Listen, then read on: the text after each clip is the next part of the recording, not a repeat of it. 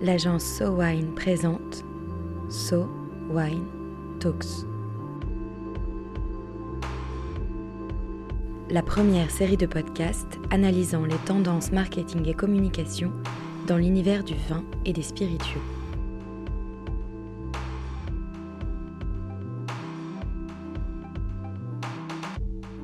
De l'eau, des bulles, un soupçon d'alcool, le hard seltzer débarque en force sur le marché français pour la rentrée 2020.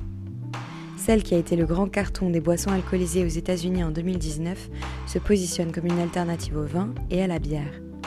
Qu'est-ce que le hard seltzer? Quel marché pour cette nouveauté? Un sujet d'actualité avec Marie Mascré.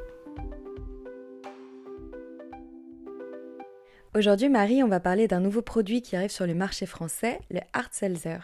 Tout d'abord, est-ce que vous pouvez nous expliquer ce que sont les hard seltzer Le hard seltzer, c'est une eau pétillante alcoolisée et aromatisée qui va contenir à peu près 5% d'alcool.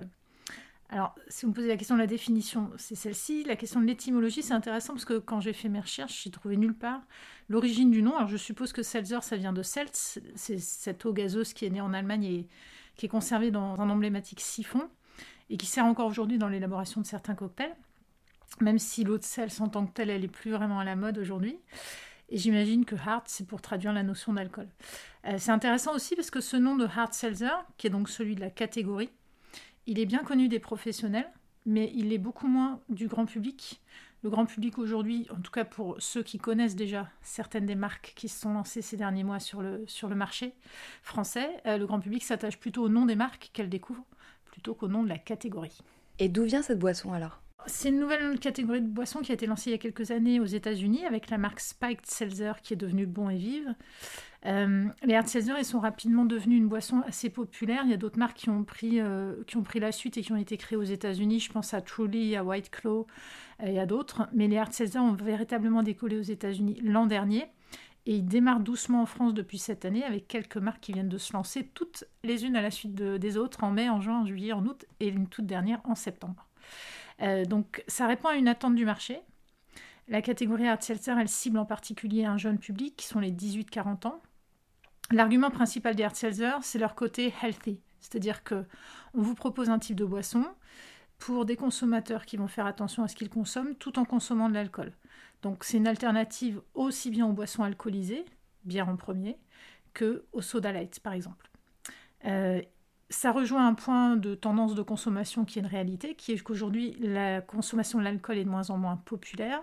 C'est notamment vrai chez les millennials, puisque la consommation d'alcool par habitant elle est en diminution. Elle est passée de 26 litres en 1961 à 11 litres 7 en 2017, selon les données de l'Observatoire français des drogues et des toxicomanies. Et puis, autre point intéressant aussi par rapport à l'attente du marché, c'est que c'est un format en canette la plupart du temps pour ces hard seltzer, qui permet d'associer le hard seltzer à un instant de consommation qui est celui plutôt normalement de la bière. Et c'est d'ailleurs intéressant de constater que les brasseurs prennent assez au sérieux le succès des hard seltzer. Euh, ces hard seltzer, ils leur prennent des parts de marché à ces brasseurs. Donc si aujourd'hui on veut boire un apéritif peu alcoolisé, c'est une bonne alternative à la bière, mais en moins calorique, donc c'est un vrai argument. Et de fait, les brasseurs, ils investissent sur ce segment de marché. Budweiser a lancé sa propre marque, Corona également en plein confinement aux États-Unis. Sachant que bien évidemment la cerise sur le gâteau sur cette catégorie de produits, c'est que le coût de production, il est bien inférieur à celui de la production des autres alcools. Et un produit à la mode, ça peut aussi facilement être vite valorisé. Et selon vous, où en est le marché français face à ces produits? Alors pour le marché français, c'est le tout début. Euh, les États-Unis ont été le premier marché des hard seltzer qui ont connu là-bas un, immense succès depuis quelques années, mais surtout depuis l'an dernier. Euh, aux États-Unis, le hard seltzer il remplace vraiment la bière et les alcools trop sucrés ou trop forts. Les chiffres disent que donc on a 55% des consommateurs d'alcool qui boivent déjà un hard seltzer chaque semaine aux États-Unis. Et c'est un marché qui progresse. On a des ventes qui ont augmenté de plus de 225% sur le marché. Et c'est un marché qui a dépassé les 2 milliards de dollars de chiffre d'affaires en 2019. Les estimations, c'est que ça pourrait atteindre 4,7 milliards d'ici 2022. Donc le marché américain, c'est vraiment le marché clé pour les hard seltzer aujourd'hui, avec des marques que j'ai citées comme White Claw et Truly. Euh, on a également des marques qui cherchent à se développer à l'international. Coca-Cola, par exemple, en 2019, a lancé sa marque sur le marché japonais. Euh, pour l'instant, les sociétés américaines proposent des hard seltzers, mais qui ne visent pas le marché français, parce qu'en France, on a des taxes particulières qui sont imposées sur ce type de produits. Donc pour l'instant, les produits américains visent surtout, s'ils visent l'Europe, visent surtout des pays comme la Grande-Bretagne. Pour autant, en France, on a quelques acteurs qui se sont lancés, tous les uns à la suite des autres depuis quelques mois, et, à commencer par euh, les mois qui ont suivi le confinement. Alors, euh, pour les citer dans un ordre totalement aléatoire, je vais commencer par citer la marque Fefe, Fefe, ça s'écrit F-E-F-E, -E, pour Fait en français. Fefe, c'est une marque qui a été lancée par euh, un, groupe qui s'appelle le Syndicat. Le Syndicat, c'est euh, pour la partie grand public euh, un bar à cocktail très connu à Paris, rue du Faubourg Saint-Denis. Et donc, ce sont des spécialistes, des professionnels du cocktail qui ont lancé cette marque sur une catégorie un peu plus populaire. Fefe, c'est une recette qui est expérimentale avec des notes de menthe, de bergamote, de cardamome. Ils sont donc appuyés sur l'expertise du syndicat. On dit syndicat, mais c'est syndicat des alcools français dans son nom en entier, et puis également euh, d'une maison de parfumerie qui s'appelle la maison Jean Niel. C'est un hard seltzer qui vise vraiment à être valorisé en cocktail, c'est logique puisque c'est le syndicat qui lance, et qui travaille vraiment autour du savoir-faire français. Idem, c'est le positionnement et l'ADN du, du, syndicat. Donc, entre autres, ils ont proposé déjà dans le mode de consommation un cocktail féfé avec de l'armagnac. Et puis évidemment, la réalité du produit fait c'est chaque étape de l'élaboration est réalisée en France jusqu'au design de la canette. Donc Féfé est un de ces hard seltzers. Il y en a un deuxième qui a vu le jour également cette année en août, donc c'est tout récent, qui est la marque Nats, qui a été lancée par deux jeunes entrepreneurs français. Alors là, on est sur un produit un tout petit peu différent, parce que le processus d'élaboration se rapproche plutôt du vin ou de la bière. On a une fermentation qui est réalisée à base de sucre de canne biologique et qui est transformée à 100% en alcool.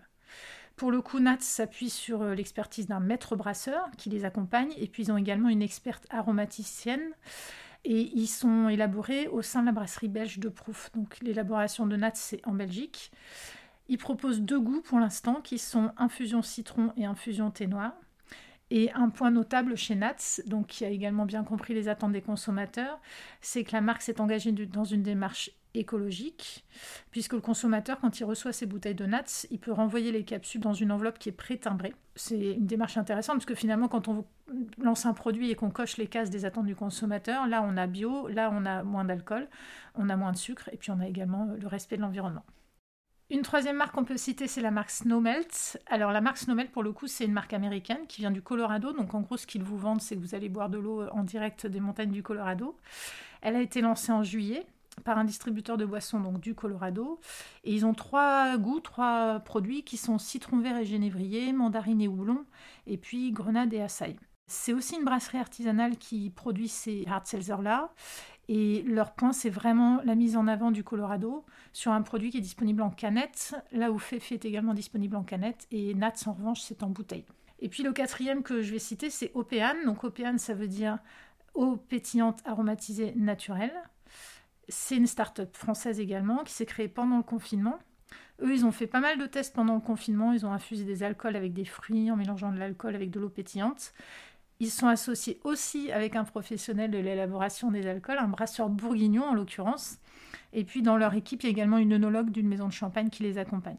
Idem, là on coche un certain nombre de cases puisqu'ils proposent un hard seltzer bio, un hard seltzer vegan, sans gluten et sans sucre. La différence aussi d'OPN, c'est qu'ils valorisent leur démarche respectueuse de l'environnement de A à Z. Et là, tout comme Nats, le produit est proposé en bouteille. Et puis le tout dernier qui est sorti là il y a quelques jours en septembre, c'est le hard de Cole. Cole qui s'écrit KOL, c'est un caviste qui est spécialiste de la livraison des vins et spiritueux à Paris. Et donc ils viennent de lancer leur marque de hard qu'ils ont appelée Sparking Walter. Ils se proposent clairement comme une alternative en interpellant le consommateur en disant bah, vous n'aimez pas la bière, vous n'avez pas envie d'un verre de vin, vous avez encore moins envie d'un cocktail. Cole vous propose l'alternative idéale avec Sparkling Walter. Ils appellent ça une eau frétillante alcoolisée. Et donc là, idem, c'est un seltzer 100% français qui est réalisé de manière artisanale.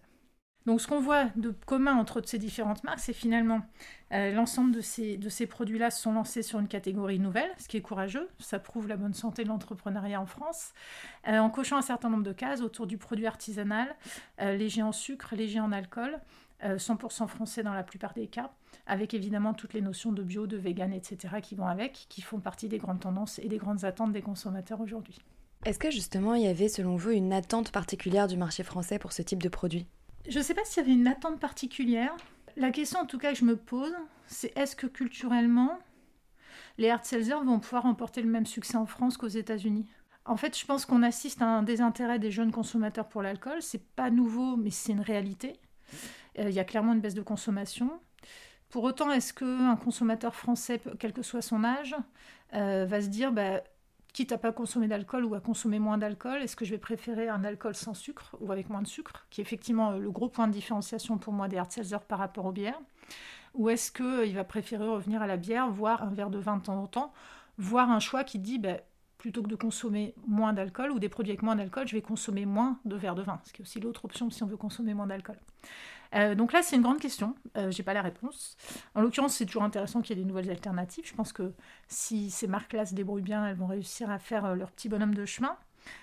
Et puis la question qui va se poser aussi, c'est la question des taxes qui vont être imposées à ce type de produit. Donc aujourd'hui, aux États-Unis en tout cas, les hard seltzers, ils échappent à la réglementation sur les alcools. Ils s'achètent partout, à l'inverse des autres alcools qui s'achètent que dans certains points de vente. pourquoi? Parce que les hard seltzers, ils sont classés comme des boissons maltées aromatisées. Et une boisson alcoolisée, si elle est brassée, elle est taxée à un taux qui est beaucoup plus faible que euh, l'alcool qui est distillé après le brassage. Alors en France, c'est un peu différent. Aujourd'hui, on est encore dans une taxation qui est, qui est, particulière. Pour autant, on avait observé il y a une vingtaine d'années l'arrivée sur le marché français de ce qu'on appelait les prémix, qui sont des produits qui étaient prêts à boire qui au départ échappaient à la taxation des alcools et qui ont vite été remis dans le giron des, alcools taxés, justement parce que l'objectif c'était de réduire la consommation des mineurs. Donc là où effectivement le discours de ces marques d'Art Seltzer est extrêmement clair sur le fait qu'ils s'adaptent justement à la demande du consommateur qui veut consommer moins d'alcool, il leur est rétorqué que finalement c'est une nouvelle proposition pour inciter les consommateurs, et en particulier les jeunes consommateurs, à consommer de l'alcool. Donc voilà, c'est l'éternel débat entre les partisans et les détracteurs de la consommation d'alcool. Moi je trouve c'est toujours intéressant d'avoir des nouvelles alternatives, du point de vue marketing bien évidemment. Maintenant du point de vue gustatif, reste à voir ce que dira le consommateur français. Sur le marché français, quand on voit une opportunité, on n'y va pas à moitié. L'arrivée du hard seltzer en France, c'est cinq marques fraîchement débarquées en cinq mois, portant chacune une identité très affirmée. Aujourd'hui, il n'y a plus qu'à attendre de voir si la recette prend en France et qui de ces cinq tirera son épingle du jeu. So Wine Talks reviendra dans quelques semaines pour décrypter à nouveau les tendances de consommation du vin et des spiritueux. En attendant, si vous avez aimé cet épisode, n'hésitez pas à le partager sur Twitter et Facebook et à lui donner des étoiles sur iTunes. À très vite.